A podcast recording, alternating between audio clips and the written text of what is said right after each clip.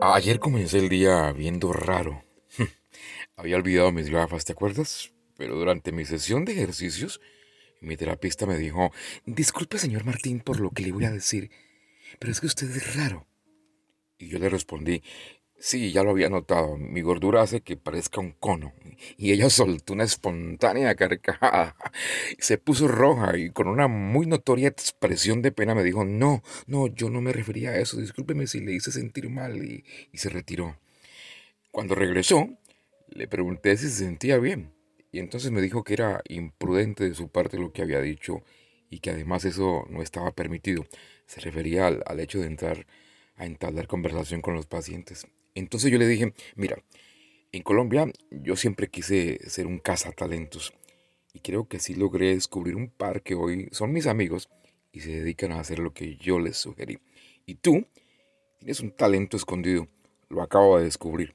Si quieres podemos platicar de eso, si tal vez nos tomamos un café en un escenario neutro.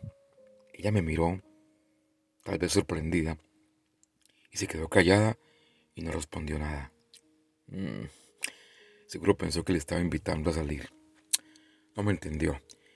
Y resulta que eso me lleva a corroborar lo que alguna vez he leído acerca de que el número de personas que no aprovechan sus talentos es mucho más que el número de personas que aprovechan los talentos que apenas tienen. Y eso probablemente hasta nos ocurre a nosotros, o me ocurre a mí, muy probable a ti.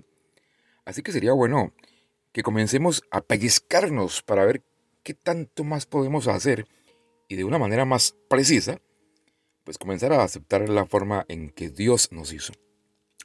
Estoy hablando de que estamos llamados a ser innovadores o emprendedores a propósito de la palabra de moda en los últimos tiempos con esto de la tecnología y demás. Así que debemos es aprender a hacerlo. Así que enciende motores. Vamos a meterle cambio a este vehículo de la vida y a proseguir. Y tal vez no siendo reconocidos como los grandes inventores, vamos a lograrlo. Porque es que también tengamos en cuenta que ya todo está inventado. Pero si vamos a mejorar o a tratar de mejorar lo que ya existe, y tampoco estoy diciendo que vamos a imitar a los demás, ojo con eso. Se trata de emprender.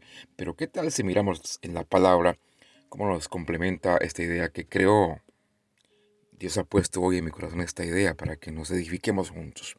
¿Te parece? Entonces vamos juntos y tomemos nuestras armas y desenfundamos, ¿no?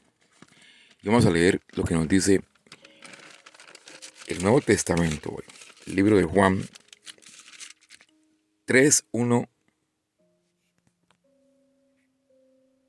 No. Tercera de Juan. Tercera de Juan 1.11.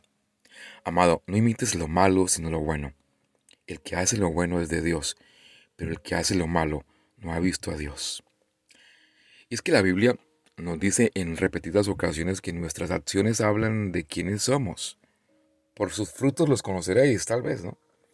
Pero ¿cuántas personas de aquellas que son famosas o, o que sobresalen en algo lo son sencillamente porque tienen características que los destacan y los hace ver únicos, los hace ver originales. ¿Cuántos hay? Entonces son diferentes. Y sabes, creo que ayer el comentario de mi terapista, y sin ella saberlo, resultó siendo un elogio para mí, pues ella me hizo sentir diferente. Ahora, la verdad, nunca me dijo a qué se refería cuando me dijo raro, pero yo lo tomé por el buen sentido, por el lado amable, y eso es lo que vale que de verdad sea raro. Seguramente lo sea, pero a mí lo que me importa es que cómo me hizo sentir eso. Y sentí que soy yo mismo. Y eso me hace sentir bien. Aunque hasta pudiera ser ridículo, ¿no? Pero a lo que voy con esto es que lo que realmente vale es lo que tú sientas que eres. El resto que te resbale, como decía nuestra enseñanza el domingo en la iglesia. Y mira, cuando la gente tiene la libertad de hacer lo que quiere, por lo general se imitan los unos a los otros. Infortunadamente, si así lo pudiéramos decir, el hombre es la única creación que se rehúsa a hacer lo que es. Pero ¿qué va? Te invito a que desde ahora mismo no nos dejemos impresionar por otras personas y mejor tratemos de copiarlas. Pero eso sí, en lo bueno. Sin embargo, teniendo muy claro eso sí, que nadie puede ser como tú, tan eficiente y efectivamente como tú mismo. Y recordemos siempre además que una de las cosas más difíciles en cuanto a subir por la escalera del éxito, esa escala rumbo a la cima, lo más difícil es pasar a través de la multitud de copiones que se encuentran en la parte de abajo. Ojo con eso. Y para que tengamos más ganas de tomar acción, comencemos por saber que el número de personas que no aprovechan sus talentos es mucho más que el número de personas que aprovechan los talentos que apenas tienen. ¿Si la pillas? ¿O si la agarras? Hagámosle pues, y démosle rienda suelta al hecho de aceptar la forma en que Dios nos hizo. El resto será añadidura, que en otras palabras es hacer justamente como Él nos lo indica, que aplicado literalmente será nuestra mejor salida. Y lo leemos también aquí en el Nuevo Testamento, Mateo 6:33. Mas buscad primeramente el reino de Dios y su justicia, y todas estas cosas os serán añadidas. Así que desde ahora, quédate convencido o convencida que lo que eres es un o una especialista. Wow. Más del 90% de todas las flores no tienen un olor desagradable o no tienen olor alguno. Sin embargo, siempre nuestra tendencia es que nuestra mente recuerde aquellas flores de fragancia dulce. O sea, para que nos entendamos, pues no demos más vueltas. Mejor comencemos. O comienza a destacarte.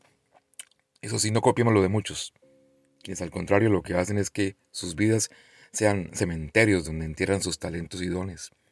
Las habilidades con las que Dios nos ha dotado son como depósitos en nuestras cuentas de banco, las personales, y nosotros somos quienes determinamos ese interés que va a dar. Y en el tema nuestro, pues cuanto más atención o interés le damos a lo que sabemos y podemos hacer, pues absolutamente y de manera contundente, pues mucho más valioso se vuelve aquello que sencillamente estamos haciendo. La copia se adapta al mundo, pero el original trata de adaptar el mundo a sí mismo.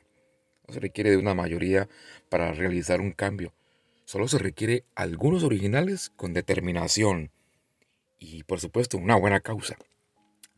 Y me puse a buscar al respecto y me encontré con un escrito de alguien que manifiesta, usted es el único en toda la creación que tiene su conjunto de habilidades. Usted es especial, es raro, y en toda rareza existe mucho valor. Y entonces hasta se puede preguntar, ¿podría haber sido compilado el Nuevo Testamento como un informe de gestión de esos que exigen a los gobernantes? Definitivamente las ideas creativas no salen de los grupos, sencillamente salen de los individuos. Cada uno de nosotros tiene su forma única de ser. No existen precedentes. Usted es el primer usted que ha existido. Es la persona mejor calificada del mundo para hacer lo que ha sido destinado a hacer. Vamos a hacerlo. Te dejo con mi apretado abrazo. Te amo. Chao.